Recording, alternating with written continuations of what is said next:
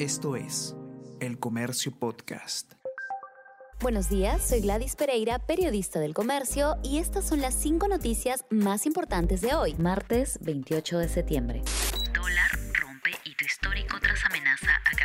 El dólar anotó un nuevo máximo histórico después de que el primer ministro, Guido Bellido, dijo que se nacionalizará Camisea. Al cierre de las operaciones, el precio del dólar se situó en 4 soles y 12 céntimos en el mercado interbancario, un nivel que superó el pico del 20 de septiembre cuando el precio llegó a 4 soles con 11 céntimos. Hoy el Consejo Directivo del Congreso verá invitación para que el jefe del gabinete explique sus mensajes en Twitter ante el Pleno. Gremios empresariales destacan que habrá consecuencias sobre el ánimo de inversión porque se pone en riesgo la estabilidad jurídica.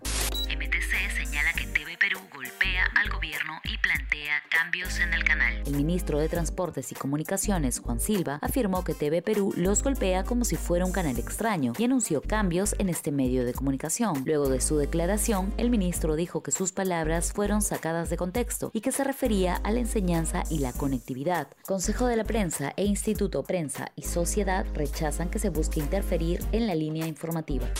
Perú va a la saga de países con más profesores inmunizados y alumnos en clases presenciales. En 20 países de Latinoamérica se vacuna a docentes. Chile y Guatemala ya vacunaron al 100% con dos dosis, mientras que México, Colombia y Panamá han llegado al 90%. En Perú, sin embargo, el 67% de docentes ha recibido dos dosis de las vacunas contra el COVID-19. El avance de septiembre aún es insuficiente, remarcan especialistas.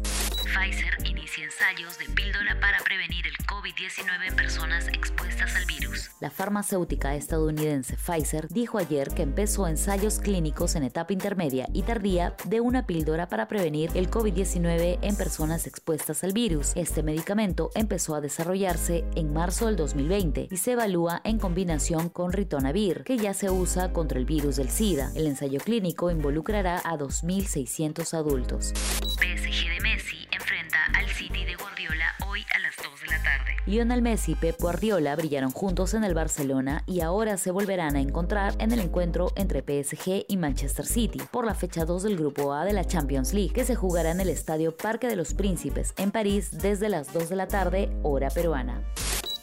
Esto fue El Comercio Podcast.